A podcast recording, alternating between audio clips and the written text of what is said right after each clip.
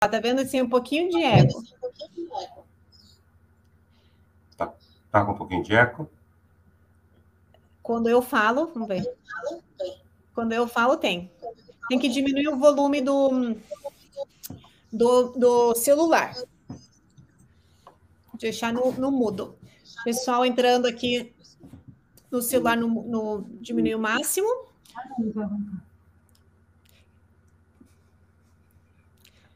Vamos lá, se vocês tiverem dúvidas e perguntas. É que quando eu falo, porque ele rebate aí o som. Assim já fica me tá melhor. Tá melhor? Vou deixar o senhor falar bastante, então. Assim não dá o eco. Doutor José, muito obrigada, inicialmente, Oi. aqui pela, por participar aqui da live.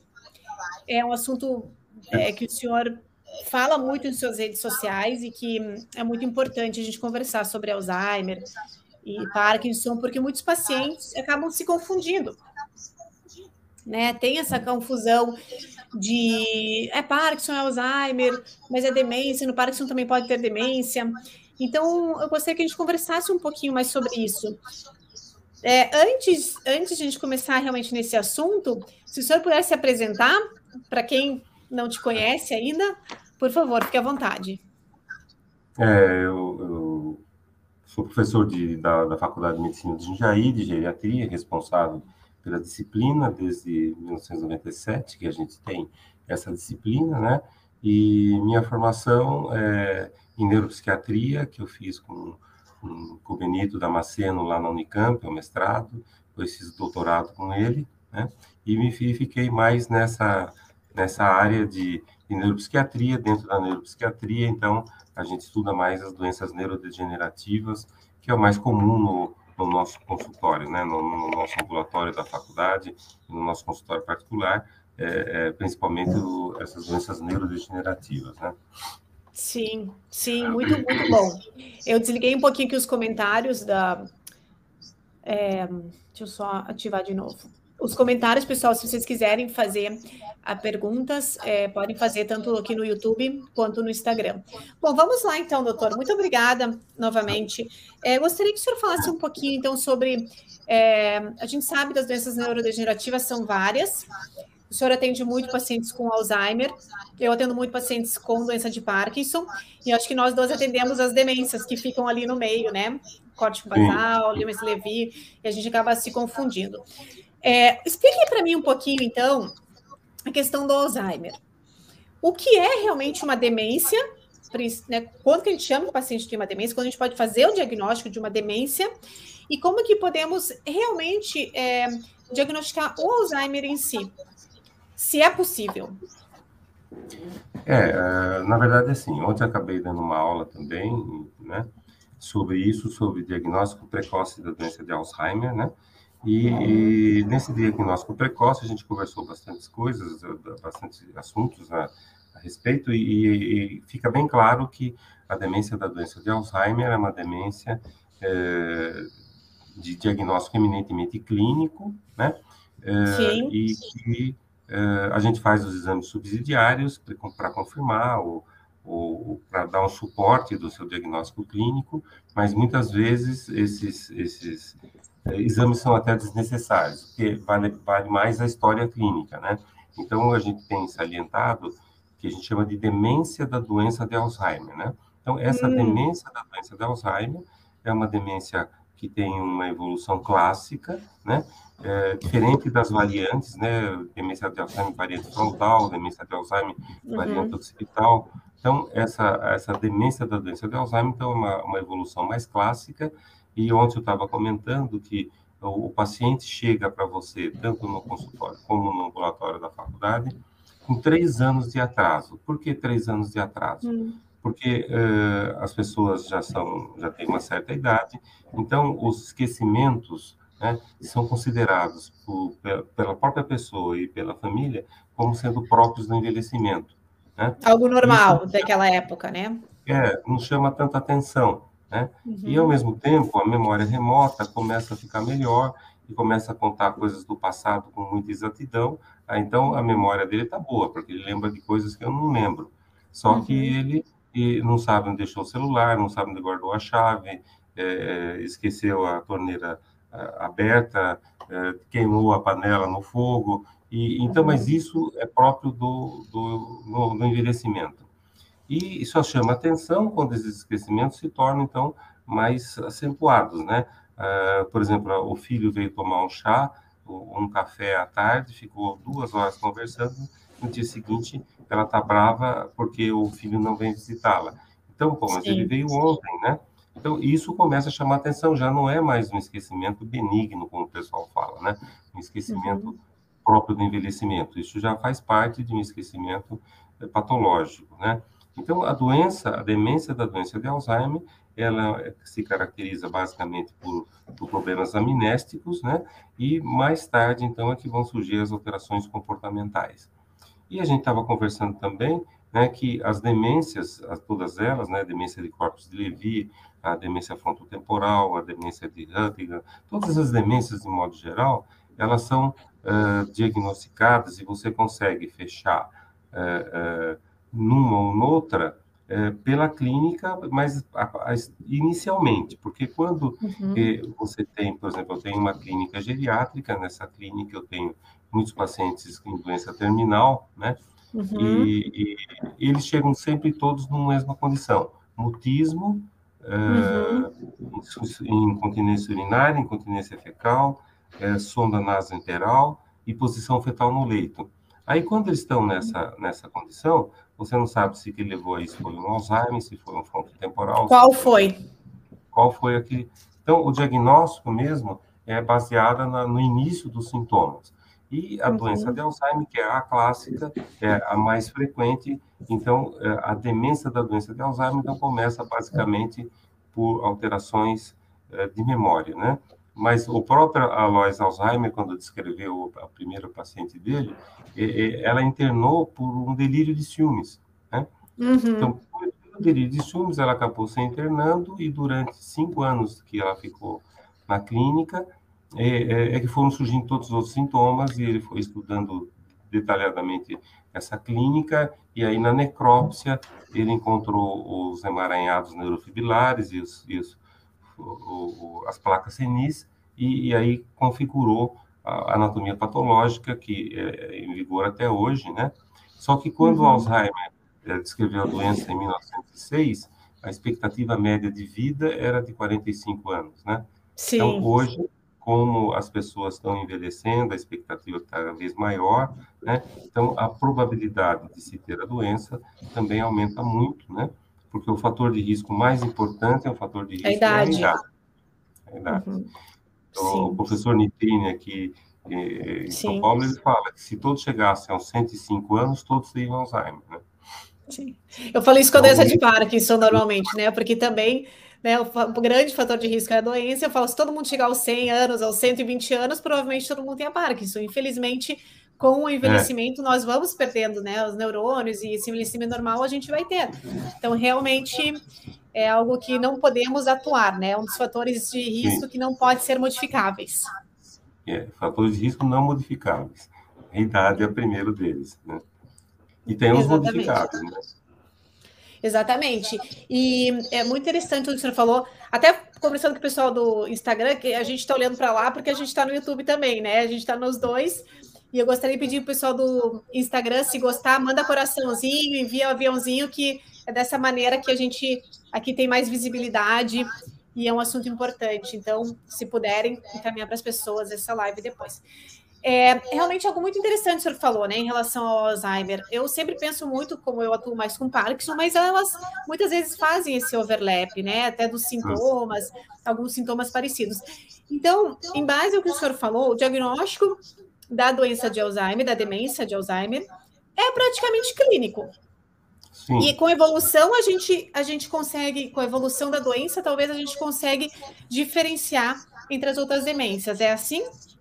É que nem como você falou, na, na doença de Parkinson, muitas vezes a pessoa chega no consultório trazendo uma ressonância magnética e dizendo que o colega fez o diagnóstico pela ressonância.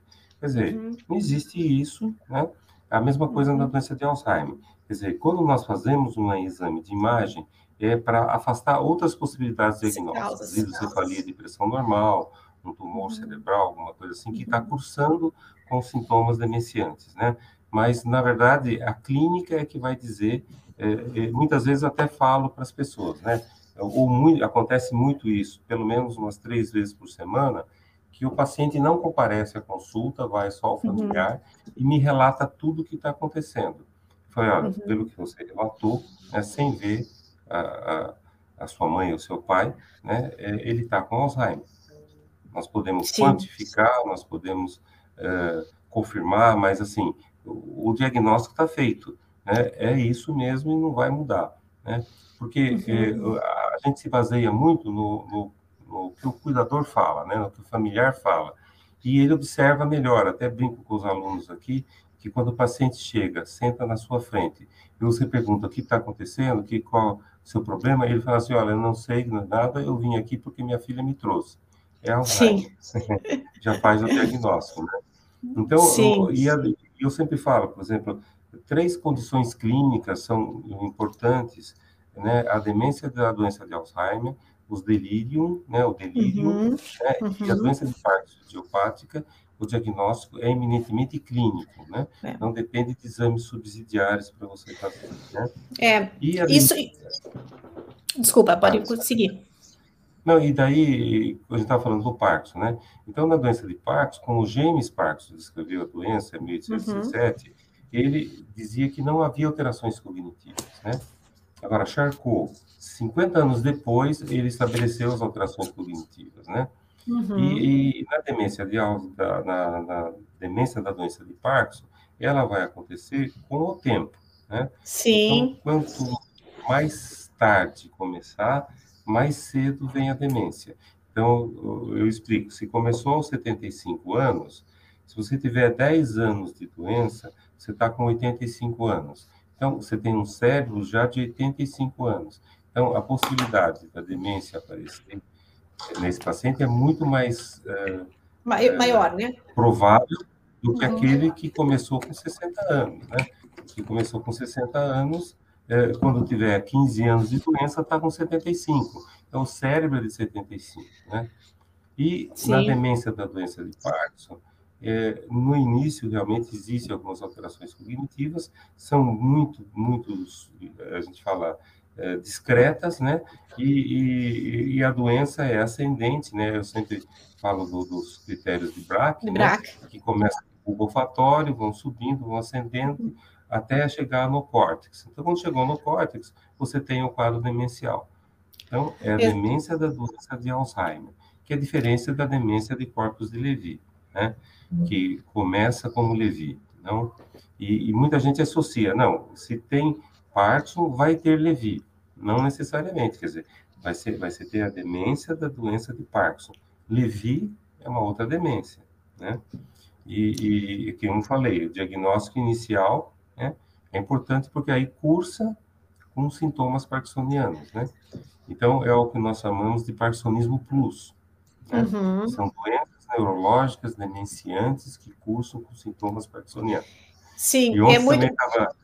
Discutindo só não, não, que o hum. parkinsonismo nas demências. Então, você tem uma uhum. doença, demência de Alzheimer, que cursa na, na fase intermediária, ou fase com parkinsonismo. Então, uhum. é o uhum. parkinsonismo nas demências. É, são coisas completamente diferentes, né? Exatamente. E é interessante, né? Porque eu fiz estudos de movimento, minha especialidade é de estudos de movimento, que eu vejo muito parte, só que a gente acompanha todos os parkinsonismos e várias, vários dos parkinsonismos tenho com a demência, então acaba que eu faço muita demência também devido aos parkinsonismos. É, é, voltando um pouquinho a tudo que o senhor falou, é, depois a gente revisa, até que estão perguntando da demência Levi e tudo mais, eu vou falar um pouquinho também sobre esse diagnóstico. É muito interessante que a gente, hoje em dia, às vezes é um pouco interessante e frustrante, é, realmente, né, 2020, não ter um diagnóstico, um exame diagnóstico, né, talvez um biomarcador, alguma coisa que realmente diferencie entre os parkinsonismo ou mesmo para o Alzheimer. Acho que o Alzheimer até está um pouquinho mais avançado essa parte, Mas acho que seria importante, por mais que a gente faça esse diagnóstico clínico, e talvez seja fácil para alguns especialistas, mas a gente ter realmente um, um biomarcador ou um exame, eu acho, eu acho que é de extrema importância, é, inclusive para doença de Parkinson e para os outros parkinsonismos. Então, acho que a gente tem que trabalhar né, um pouco mais nessa parte de diagnóstico, os pesquisadores, porque acho que seria muito interessante para o futuro, Sim. inclusive, do paciente e o tratamento também pode mudar, né? É, como, como está essa parte e, e, até por isso até a importância do paciente passar com o especialista, né? Eu sempre reforço isso, que é muito diferente passar é, com um neurologista geral, não que não saiba, mas para um especialista de surmovimento, para um especialista geriatra, porque para fazer esse diagnóstico é muito importante para a gente falar sobre prognóstico, realmente fazer um tratamento adequado.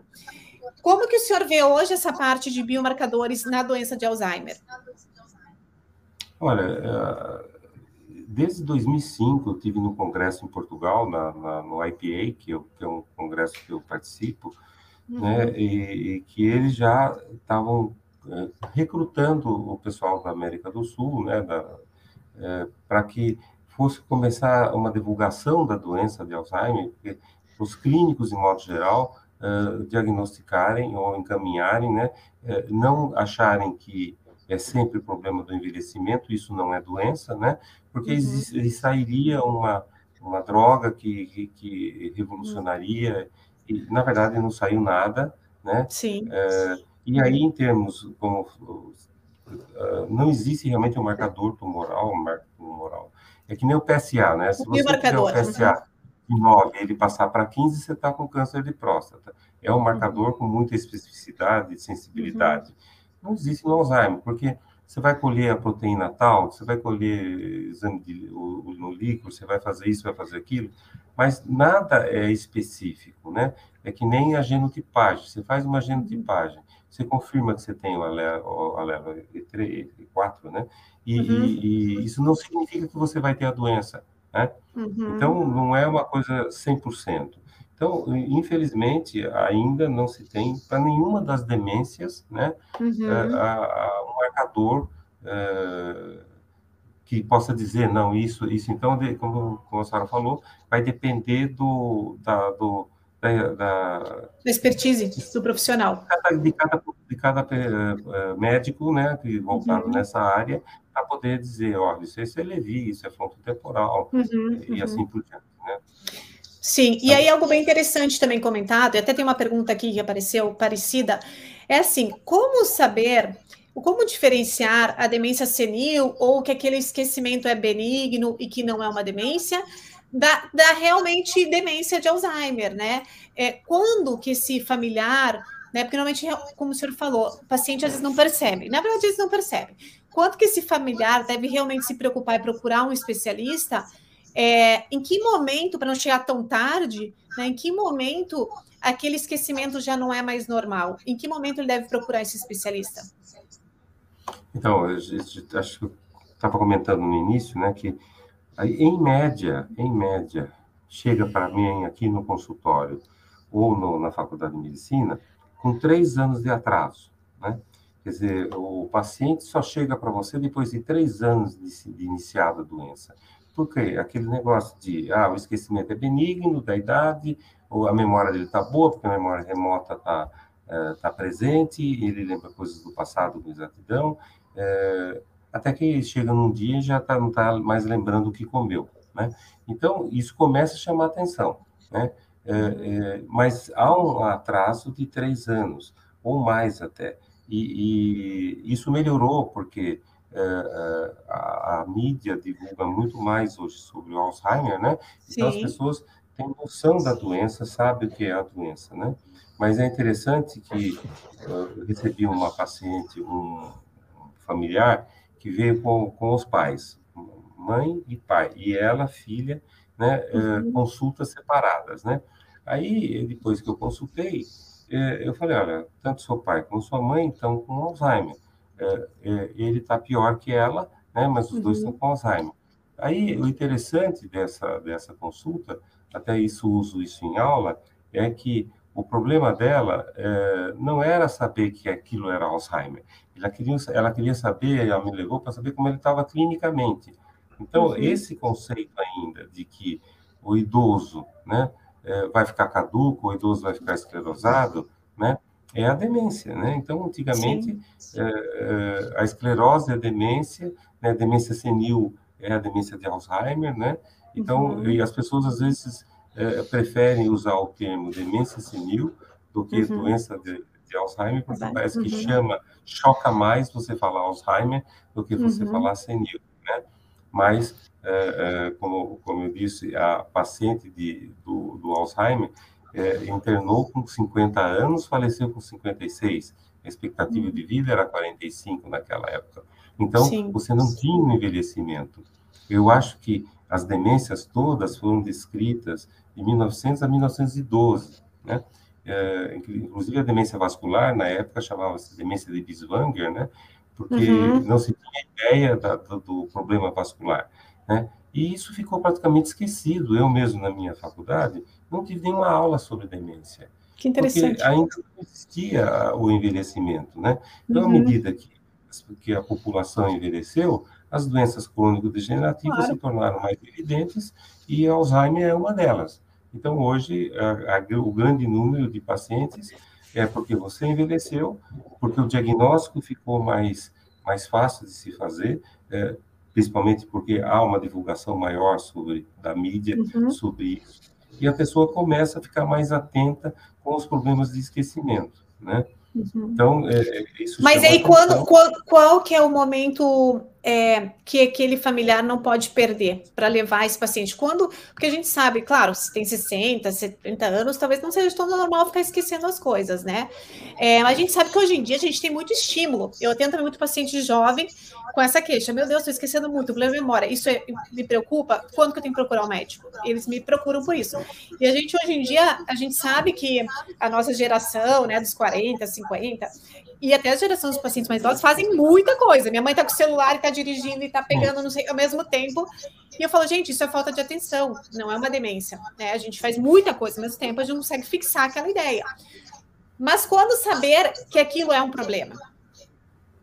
É, então, é, é, isso é, é fundamental, né? Que, que a pessoa que convive, porque o próprio paciente, uma coisa que eu sempre pergunto, que se ele tem noção de que está esquecendo, você ela percebe que você está esquecendo, ela fala, não, percebe. Então, ela tem insight daquele uhum. esquecimento. Então, é, é, diferente porque tem várias pessoas que não têm esse insight, não percebem que estão esquecendo. Então, o, o, o, familiar é que, que convive com o paciente e que começa a perceber essas pequenas coisas que começam a chamar a atenção, né? Uhum. Então, o, ontem estava falando sobre as atividades avançadas de vida diária tem as uhum. instrumentais, as básicas, mas é, é, a gente consegue já detectar algum problema cognitivo nas atividades avançadas de vida diária. Então, o, o, essa semana atendi uma senhora que ela participava da comunidade do bairro, do, da igreja, era muito ativa, uh, e de, do início desse ano para cá, ela começou a se recusar a, aí nesses lugares, e, e, isso começou a chamar a atenção da família, poxa vida. Sim, algo, algo diferente do dia a dia, né?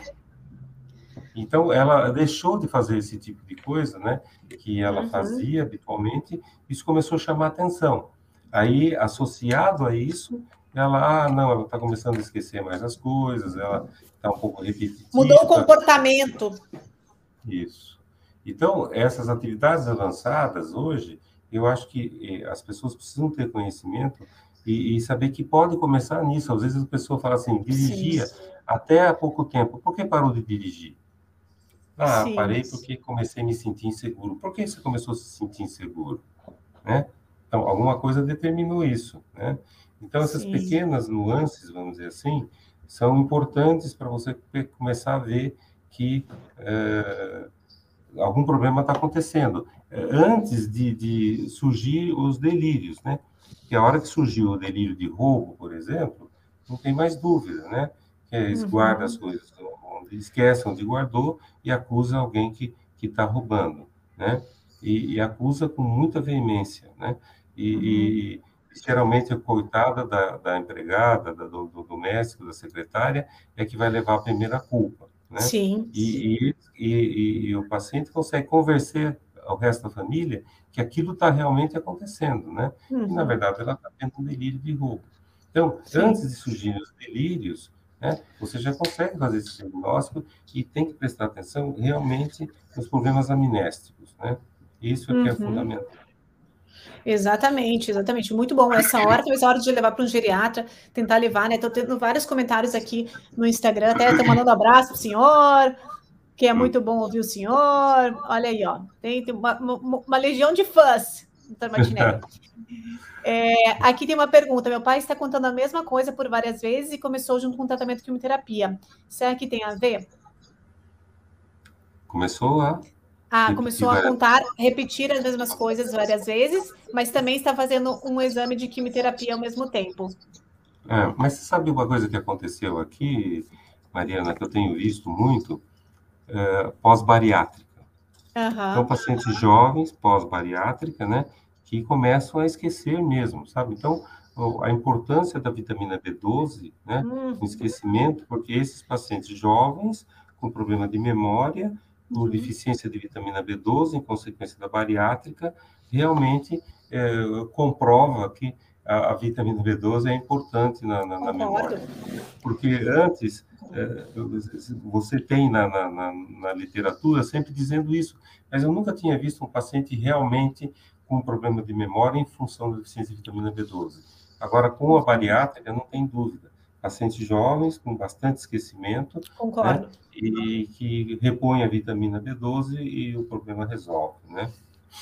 Sim, eu concordo. Inclusive, pacientes de Parkinson também, né? Pacientes em geral, eu sempre avalio vitamina B12, vitamina D. Então, acho que a gente tem que ver o paciente como um todo e complementar e suplementar esses, essas, é, esses, essas vitaminas, porque ontem mesmo um paciente estava com 150 de vitamina B12 é, e realmente, né, tinha até um quadro já importante de esquecimento, e a gente tem que repor. Além do que, a gente vê também muito paciente com depressão, ansiedade, que a gente chama até pseudodemência, em alguns casos, que paciente com depressão pode simular um quadro demencial, né? Então, pacientes mais jovens, a gente tem que investigar, como o senhor falou, causas secundárias e tratar. A gente trata a depressão, o paciente melhora também desse quadro de é, é. esquecimentos.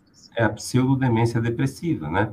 Então, você tem é, quatro condições que são demências reversíveis, vamos dizer assim, né? A hidrocefalia de pressão normal, uhum. o hipotiroidismo, a deficiência de vitamina B12 e a depressão. Inclusive, uhum. a depressão é o que mais falseia os testes neuropsicométricos, né? Uhum. Então, eu, eu sempre falo, não encaminho para o teste enquanto não tiver resolvido o problema a depressão. Que vai falsear muito os, os, os resultados, né? A depressão é um problema sério nesse sentido. Né? E, e muitas vezes, sem considerar, né, eh, Mariana, que, o, que, o, que a depressão pode ser um pródromo de uma demência, né? Uhum. Dizer, e pródromo de Parkinson também, né? Então... Tem uma doença é. neurodegenerativa, né? E, e, você sabe que, só abrindo parênteses, né, Mariana? Tá, uhum. Acabamos de, de fazer um PIBIC com uma aluna de quinto ano sobre parkinsonismo induzido por flunarizina e sinarizina. Sim. Conseguimos 27 casos de pacientes que tiveram parkinsonismo secundário ao uso de drogas. E, e drogas como sinarizina, flunarizina, ludipina, metoclopramida. Então, são drogas que realmente induzem ao Parkinson. Trabalho Sim. muito legal, ainda estou terminando para poder publicar, que foi muito interessante. Legal. Tem, tem já alguns artigos publicados, né? O parkinsonismo secundário ao medicamento, realmente antivertiginosos, antipsicóticos e é, anti-náusea, é, né? Anti é, metoclopramida, Brasil, é. né? Com certeza podem levar. Inclusive, eu tenho uma lista desses medicamentos que eu dou para os meus pacientes e está nas minhas redes sociais, que mesmo quando o paciente já tem Parkinson, o paciente é, evitar. deve evitar nem sempre a gente consegue evitar, mas tem os remédios que são menos piores. Então, antipsicóticos isso. atípicos, algum outro antivertiginoso pode ser usado. Então, o paciente tem que estar alerta que alguns medicamentos podem piorar. Realmente, eu passo isso para meus pacientes é, e eles sempre estão me perguntando. Isso é muito interessante, parabéns pelo trabalho, muito bom. É, tem aqui uma pergunta. É, minha mãe tem Parkinson, todo dia pergunta com a TV e está sentindo tristeza. Pode ser demência? Eu vou responder, Camila. É, poder pode, mas não dá para responder assim por uma, por uma pergunta. É, se ela está sentindo tristeza, pode ser, como a gente acabou de falar, pela própria depressão, que ela acaba né, ficando com esse esquecimento, ou essa falta, essa apatia, essa falta de vontade de fazer as coisas. Então, converse com o seu médico para realmente avaliar. Entrando na parte aqui da. Tem várias perguntas sobre demência por corpos de Levy, do Parkinson. É, muitos pacientes falam, ah, eu tenho Parkinson, eu vou ter demência. E a gente sabe que os estudos mostram mais ou menos 30% a 40% dos pacientes podem desenvolver demência no decorrer da doença, depois de 10, 15 anos de diagnóstico mas não são todos que vão ter, né? É, já na, na, A gente tem que cuidar, tem que sempre observar esse paciente de perto, e quanto mais idoso, como o senhor mesmo falou, mais chance tem de vir a desenvolver demência, porque é um cérebro mais idoso, realmente. É, eu, eu, vejo que eles me perguntam, né? Mas e a demência por Levi? Não é a mesma coisa, não tem a mesma fisiopatologia, né? Aqueles pacientes já estão mais espertinhos, questão de alfa-sinucleína, é tudo alfa-sinucleína, corpúsculos de Levi. Como que a gente diferencia? E, na verdade, a demência por corpus de Levy, realmente, né? Na doença de Parkinson, a gente também tem o corpúsculo de Levy, que também é patognomônico da doença. Mas na doença de Parkinson, é, a gente tem a demência longe. Então, é um, no Parkinson avançado, depois 10, 15, 20 anos. Na demência de Levy, normalmente acontece no primeiro ano a demência. E os do, as duas doenças vão ter o parkinsonismo, né? Lentidão, rigidez, tremor, né? Lentidão, mais um dos outros sintomas. Então, as duas têm parkinsonismo, só que na demência por corpus de Levy, o paciente apresenta isso precocemente, ou seja, no primeiro ano, normalmente, de diagnóstico, associado a algumas outras red flags ou alertas, como, por exemplo, flutuações, alucinações, não responde bem ao medicamento, é, são sintomas é, bilaterais que nos chamam atenção. Por isso que quando a gente vê um paciente com parkinsonismo, a gente espera normalmente 4 a 5 anos para dar diagnóstico certeza. Isso é Parkinson, não é um Parkinson Plus ou um Parkinson atípico. Então, a demência corpo de Levy tem até um, uns algumas literaturas falam que talvez seja a mesma doença que o Parkinson, só que ela atua diferente, ela se acumula mais né, no córtex mais rapidamente do que os outros pacientes. Pode ser que seja uma mesma doença, mas elas são diferentes no dia a dia. E o paciente com demência por Levy, como a gente fala, tem a demência muito proeminente e no Parkinson não. Então, até me perguntaram isso aqui no YouTube, foi a Lourdes. E, e, e, é muito interessante, né? Esses pacientes, eles realmente apresentam muita alucinação e apresentam é, alterações quando você trata, né, com antipsicótico. É, e quem tinha demência por Levi, até falaram aqui do, do filme Alice, também acho um filme bacana, na parte de, é. de demência, né, de uma paciente jovem, mas é sobre o, o ator Robin Williams, que ele tinha demência por Levi, e tem o um documentário, né, chama... Ah, agora esqueci o nome do documentário, mas é muito bom, e ele relata exatamente o que é um paciente com demência por Levi a esposa dele, né, que normalmente faz esse relato, eles mostram os exames. Então é um, um documentário, não é um filme. Procurem. Depois até posso, a gente pode postar na rede social. E ele é excelente em questão de informação de diagnóstico de Levi, que ele teve doença né, por Levi e acabou se suicidando, que tem essas alterações psíquicas também, né? É, como, como o senhor vê quando o senhor atende, até estão perguntando em relação ao tratamento, antes de a gente falar e passar para tratamento, como o senhor vê esse overlap que às vezes tem entre as demências? A gente sabe, por exemplo, entre Parkinson e Alzheimer, tem fisiopatologia diferente, mas às vezes o paciente pode ter as duas, ou o Levi pode ter alguma outra demência, esse mix de demências, ele pode realmente acontecer? Isso é real? É absolutamente é claro e na verdade assim ontem mesmo estava conversando sobre demência mista né? Então o que é demência mista? É vascular mais Alzheimer né? E como você caracteriza isso? Então muitas vezes o pessoal faz uma ressonância magnética de crânio e vai encontrar uma hiperdensidade de substância branca é, hoje a gente usa aquela classificação de fasecas, vai usar encontrar um fasecas 3. Ah, então porque é fasecas 3 é vascular. Não, não, quer dizer nada, né? Então, a uhum. demência mista, ela, a demência da doença de Alzheimer, ela é, é, tem uma intersecção com outras demências, né? Com a demência de corpos de Levy, né? Com as demências vasculares, principalmente as demências de múltiplos infartos, né, as subcorticais, aqueles AVCs lacunares, AVCs silenciosos, que vão levar à demência vascular, não seguida de um acidente vascular. Então, essas demências, a demência corpus levi, a demências vasculares, principalmente a de múltiplos infartos, né, e a demência de Alzheimer, tem uma intersecção, né? Então, Sim. como é que você consegue diferenciar isso? Anatomopatologicamente, que você vai conseguir ver essas Pós coisas. Pós-mortem. Né? Pós-mortem, e o, o, a clínica vai mudar um pouco. Então, como você estava falando, Levi começa como Levi, né? Então, o que, que é a demência do corpus de Levi? É, é um parkinsonismo plus, é uma demência, é uma doença neurodegenerativa, neurológica, né?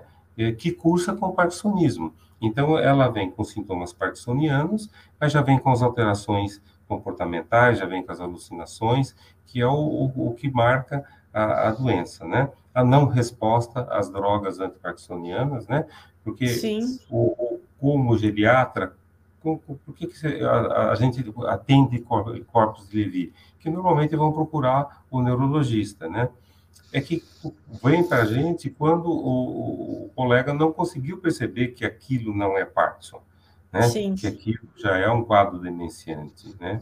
Então, é, é, aí ele vem para você, mas aí você já está com o diagnóstico, o, com meio caminho andado, e é claro, analisando o que aconteceu, você fala, não, isso aqui é uma demência de corpos de Levi, né, é, que começou com sintomas parkinsonianos, mas que não é uhum. Parkinson, né? Sim. E não tem resposta. Resposta às drogas antiparkinsonianas não corresponde a 10% do, de, de, comparativamente com a própria, com a verdadeira doença de Parkinson, né?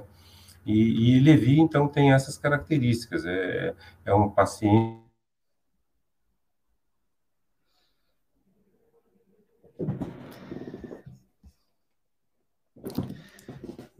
Travou aqui no, no YouTube. O senhor travou aqui, parou. Ou eu, talvez. Mas podemos seguir aqui no Instagram. É. A gente estava conversando que, que, que a, a demência de corpus Levi, ela é clássica no sentido de, da sua apresentação, né? E aí não tem nenhum correspondente também em relação a, a exame de neuroimagem, eh, os exames neuropsicométricos vão mostrar alguma alteração, mas vai depender do, do, tempo de doença, vai depender da escolaridade, vai depender de uma, de série de fatores, né? Então, o diagnóstico é clínico, né? Sim. Agora, há uma intersecção, sim, e do Alzheimer com várias outras demências, com a demência de Levi, com a, a, as demências vasculares, né? E, e eu falo sempre para os alunos, o fato de você ter um FASECAS 3, uma hiperdensidade de substância branca, não significa que aquele paciente vai cursar com demência. Sim. Né? Sim, sim, exatamente. E é, por isso que é tão importante nós é, fazer, fazer, fazermos controle do, das, das outras comorbidades, pressão alta, né, hipertensão, diabetes, para a gente tentar evitar ter uma outra. Tá voltando aqui, doutor. Né? Isso, é, isso. Nós evitarmos ter essa, é, essa, essa sobreposição de, das demências. Então, independente do Parkinson ou do Alzheimer, eu sempre converso com o paciente que é extrema importante, importância controlar essas outras comorbidades para não piorar os sintomas. Né? Exatamente. Então, falando sobre o fator de risco, o senhor poderia me falar quais são os fatores de risco é, principais em relação às demências e como o paciente pode, sabendo o fator de risco, como prevenir? Exercício físico, alimentação, o que é descrito hoje? Então, aqui no Brasil hoje, dificilmente você tem um congresso de endócrino que não tenha o tema de Alzheimer, né? Uhum. Sempre vai ter esse tema. Uh, então, a gente percebeu, e eu tenho, acho que aproximadamente, uh, contando com a faculdade, uh, pelo menos os 2.500 pacientes com Alzheimer que eu acompanho desde 88, né? Uhum. Então, o que a gente vê é que o, esse paciente com, com, com Alzheimer, ele, ele tem as características próprias dele, né, no sentido de que você não tem uma, uma característica clínica, radiológica evidente, né, e que você também não tem os critérios é, de, de, doença mista, né? Quando você fala assim, não, ele é vascular, mais Alzheimer, quais são os critérios diagnósticos, né? Quais são os sintomas predominantes? Então, eu falo assim, olha, é uma demência mista, com predomínio do componente vascular, porque ele tem essa e essa queixa. É um componente é de uma demência mista, com predomínio do componente Alzheimer, porque predominam esse e esses sintomas, né? Sim. E sim. isso vai acontecer, então, com todas as outras demências. Na demência de, de, de Levi, então, essas alterações é, alucinatórias que surgem abrem o quadro. No Alzheimer, por exemplo, né, é, você pode ter alucinações, mas isso vai acontecer depois de 6, 7, 8 anos de doença, né? Nunca abre o quadro com isso, né, com esse problema.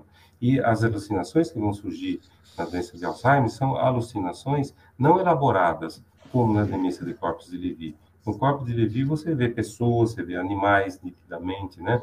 Eu uhum. sempre falo, você tem uh, alucinações aterrorizantes e alucinações não aterrorizantes. Uh, alucinações em que tem uma pessoa querendo entrar na casa, te roubar, te matar, tem um cachorro querendo te pegar, né? Ou tem uma, uma criança brincando no tapete da casa né, ou um gatinho sentado no tapete da casa e que a pessoa vai vai interagir com ela, né?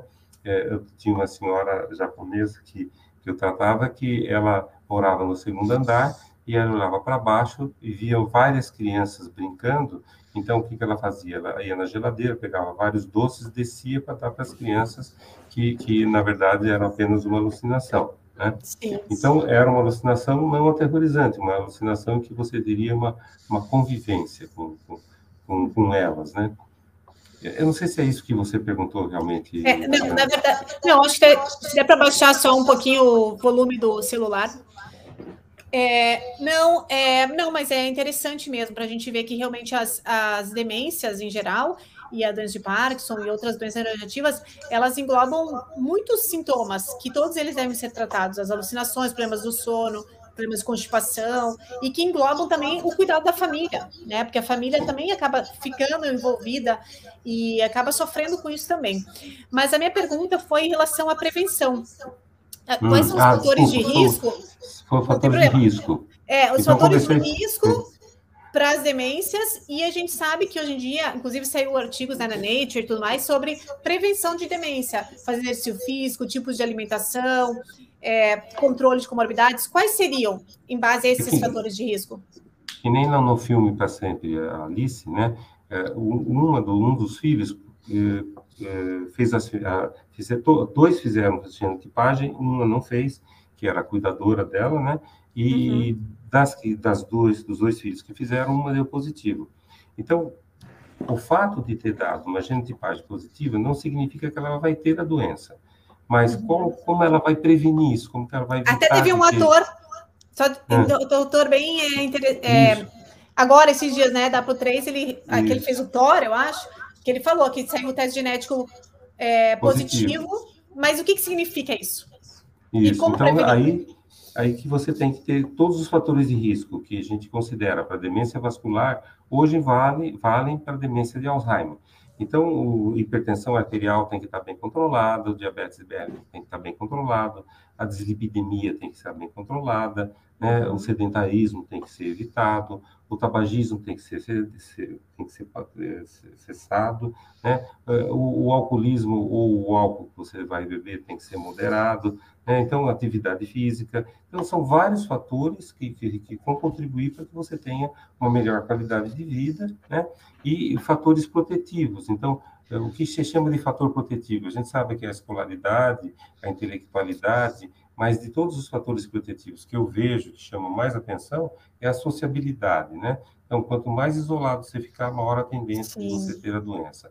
Então, essa sociabilidade de frequentar reuniões sociais, de, de, ter, de ter atividade em, em, em grupo, de, são, são, muito, são fatores muito importantes, porque há uma tendência do idoso ao isolamento, né? E, Sim. porque se aposenta, os amigos vão morrendo, a, a, a, roda social vai diminuindo. Então, essa tendência do isolamento não é bom, né? Então, é importante que ele tenha essa atividade social, que ele, que ele leia, que ele assista filmes, e quando lê ou quando assiste um filme, para que conte para os outros aquilo que leu, conte para os outros aquilo que assistiu, né? Porque mostra que você prestou atenção, que você conseguiu fixar. Então, isso tudo é importante, né? Porque, é, às vezes, eu pergunto, você gosta de ler? Pergunto para todo mundo. Ele fala, não, gosto de ler. Você tem lido bastante? Ah, não, agora não tenho lido. Mas por que você não tem lido? Vem uma desculpa. Ah, não estou enxergando bem, porque estou uhum. cansado. Na verdade, porque, não porque quando ele lê uma página, ao virar a outra, ele esqueceu o que ele leu primeiro, uhum. né? Então, isso desanima e, e a pessoa acaba não, não, é, não lendo. Então, esses fatores protetores, todos são muito importantes, além de corrigir todos os fatores de risco, né? É, corrigir também essa sociabilidade, essa intelectualidade, uhum não parar de estudar, né? Eu aqui em Jundiaí tinha a Faculdade de Medicina da Terceira Idade. Era um curso de um Muito legal. que eu dava uma vez por semana uh, aulas, né? Uh, sobre Parkinson, diabetes, hipertensão, uhum. e o que era mais importante de tudo, né? Tinha, que eu sempre conto isso também, tinha um senhor que era a quinta vez que ele estava assistindo, o quinto ano, né? Eu falei, bom, mas o senhor já, já veio tantas vezes? Ele falou, não, Martinelli, cada vez que eu venho aqui, a sua aula nunca é igual à outra, então sempre acrescenta alguma coisa. Mas o mais importante que eu faço, eu consigo novas amizades, né? Uhum. Então o fato de ele estar ali frequentando o curso não era só para assistir, mas porque ele ia ter interação com outras pessoas, né? Uhum. Ele convivia com outras pessoas, fazia novas amizades, etc. Né? Uhum. Então, achei, achei isso muito importante.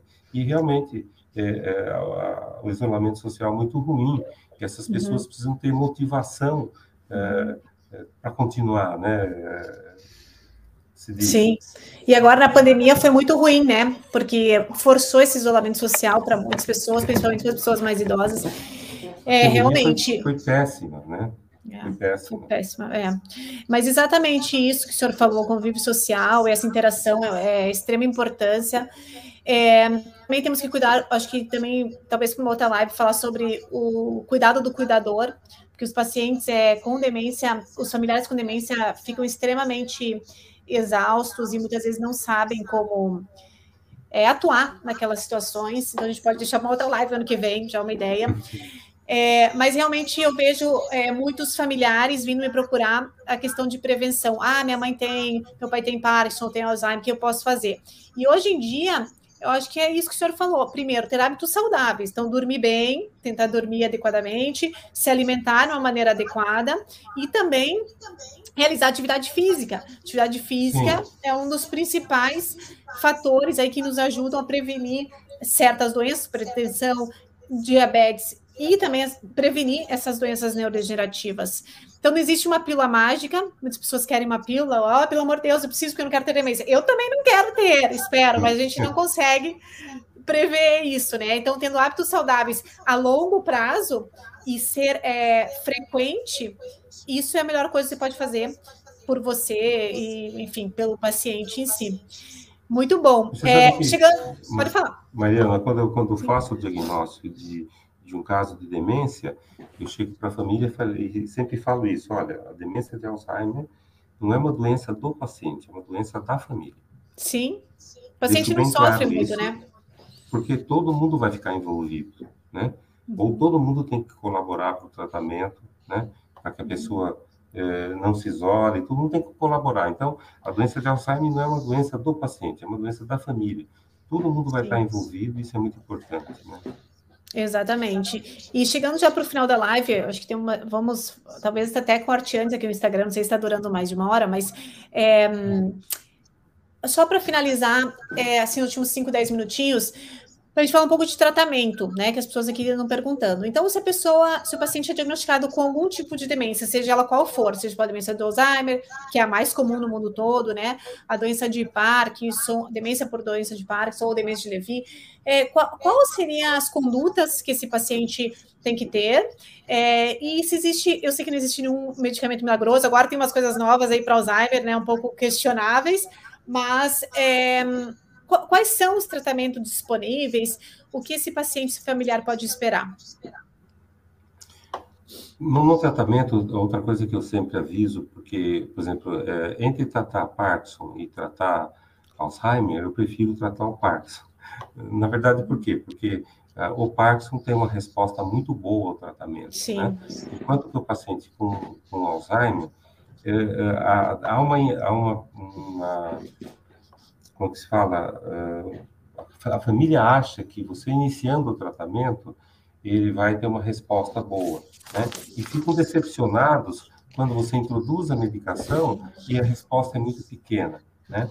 Então, eu também já aviso, olha, nós vamos dar uma medicação, é uma medicação não modificadora de doença, não existe medicamentos hoje modificadores de doença, o que nós temos são medicamentos sintomáticos, tanto para Parkinson como para Alzheimer, só que são medicamentos que vão ajudar a retardar a evolução da doença, que vão ajudar a, a, melhorar a memória, que vai ajudar a melhorar a atenção. Então, vamos usar, vamos ver que resposta vai ter. São medicamentos que também são providos de muitos efeitos colaterais, né? E geralmente o idoso ele já tem várias comorbidades e toma vários outros medicamentos, né? Sim. Então, a interação medicamentosa é importante levar em consideração. Sim. Né? Mas eu, para a demência da doença de Parkinson, eu entro com a rivastigmina transdérmica. Né? Sim, é, tá. E, é, tem uma boa atuação sobre a demência da doença de Parkinson. É, a resposta, como eu falei, é, é, satisfatória ou não, mas você tem alguma coisa a fazer, né? E no Alzheimer também, dependendo do poder aquisitivo, aqui no Brasil a gente tem o alto custo, que você também dá o, o, a rivastigmina transdérmica, né? Então, a gente, eu tenho usado com muita frequência esse tipo rivastigmina. de né? com resultados muito bons. Né? Uhum. É, e, e, boa tolerabilidade, menos efeitos colaterais do que os comprimidos, né, por via oral, uhum. né, e com uma resposta, como falei para você, é, razoável. Então, eu uso tanto um como o outro. Agora, a, a, muitas vezes as pessoas perguntam sobre uh, o tratamento das alterações comportamentais. Uhum. Essa medicação atua um pouco sobre as alterações comportamentais, mas as alterações comportamentais devem ser tratadas com outras drogas, né? Então, aí que você vai usar o antipsicótico, mesmo uhum. com o paciente com Parkinson, dependendo do, do da, da, agitação, do, do da, das alterações comportamentais, você vai ter que usar um antipsicótico, né? Aí, no caso, a quetiapina é um antipsicótico que eu uso bastante. Eu também gosto muito. Uhum. Dose baixa, né? Não tem dose Sim. muito alta. Né? Respondem bem, seguro, né? E tem, como eu te falo, tem as alterações, o tratamento medicamentoso e o não medicamentoso. Então, o não medicamentoso também é importante, manter esse paciente ativo, fazer ele sair de casa, fazer ele caminhar, né? não deixar ele o dia inteiro sentado na frente de uma televisão, que é muito Sim. frequente isso, quer dizer, é, diminui o, o, trabalho de quem está cuidando, né? Bota o, o paciente sentado e, e ele não está nem vendo a televisão, mas ele, ele, fica lá na frente. Então, isso deve ser evitado. Né? Deve, essa pessoa deve ter uma interação, deve sair de casa, deve fazer uma fisioterapia, deve fazer uma hidroterapia. Né? Então, acho que, que o que a, pandemia cortou muito, né? Quer dizer, os pacientes faziam hidro, faziam caminhada, fazendo, e, e, todo mundo parou tudo, né? Os pacientes de Parkinson também. Uma piora importante nos sintomas, muito ruim. Regrediu muito, né? Sim, sim. É muito legal. Aqui falaram que o senhor acha a medicação para adesivo, o senhor acabou de comentar, né, em relação ao adesivo. Pessoal, é, quem está gostando dessa live, quem quer mais uma live ano que vem, levanta a mão, coloca aí joinha, vamos interagir. Manda coração, se vocês gostaram, vai ficar salva. Me perguntaram vários se vai ficar salva no Instagram, no YouTube. Doutor, acho que vamos ter realmente que fazer uma nova live no, no próximo ano para comentar em relação ao CBD, outros tratamentos, tratamentos novos sobre o Sim. Alzheimer. É, acho que ficou essa parte do cuidador. É, realmente o Instagram depois de uma hora parece que corta. A gente tem aqui sete minutos, então, pessoal, se vocês gostarem, encaminhem essa live para outros pessoas da família. É sempre importante procurarem um médico especialista, geriatra, distúrbios de movimento, para tratar bem e oferecer o melhor serviço né, e apoio e cuidado para o paciente com Parkinson, com Alzheimer. E agora, para o final aqui, finalizando, doutor, é, para quem quer te procurar, para quem tem vontade de fazer uma consulta ou tirar dúvida, como que podem te encontrar, aonde que pode te encontrar. É, o, o, Instagram do doutor, na verdade, é excelente, eu sigo já faz um tempo. Informações ótimas, é Martinelli Geriatria, ou Geriatria Isso. Martinelli. É, tá aqui, né? Inclusive tá aqui, depois na descrição eu vou deixar também. É, para saber mais sobre Parkinson, me sigam, para quem não me seguia. É, e realmente, além do seu Instagram, que é excelente, tem muita informação, como que as pessoas podem entrar em contato com o senhor ou com a sua clínica? Ah, eu estou sempre lá no consultório, todos os dias eu vou ao consultório, a partir das 13 horas, né? Uh, e fico até mais ou menos umas 7 horas da noite, 8 horas, né? Trabalha e, bastante. É.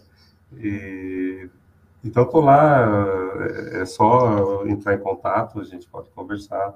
Também Aonde que é? Em Jundiaí? Em Jundiaí? Jundiaí, é. Jundiaí. E aí tem o contato da clínica, caso alguém queira marcar, Isso. diretamente no Instagram. Isso. Perfeito, perfeito. Tá Muito legal. Parabéns pelo seu trabalho. É uma honra conhecê-lo pessoalmente, né? Falo ali mais com o pessoal que cuida do Instagram, mas muito legal. E vamos marcar uma próxima live ano que vem. Vamos sim, vamos conversar. E muito bom, muito obrigada. Muito obrigada a todos aqui. Deu quase mais de 100 pessoas, agora ao vivo 40 entre o Instagram e o YouTube, que é muito legal para um dia de manhã, 8 horas é, da manhã. Então, todo mundo. Né? Exatamente. Então, acho que vocês que participaram estão de parabéns. Muito obrigada por perderem, né? Ou, ou utilizarem esse tempo para aprender coisas novas. Muito obrigada. Apareceram mais de 100 pessoas aqui entrando e saindo. Então, eu fico muito contente para a gente poder conversar um assunto tão importante e as pessoas se interessarem sobre isso. Muito obrigada novamente a todos e ao senhor. Eu que agradeço, Mariana. Vamos ver se ano que vem nós conversamos mais uma vez. Um bom final de ano para o senhor, boas Obrigado. festas para todo mundo. Também. Até mais. Até mais. Tchau. tchau. Até mais. Tchau, tchau. tchau. Vou fechar aqui.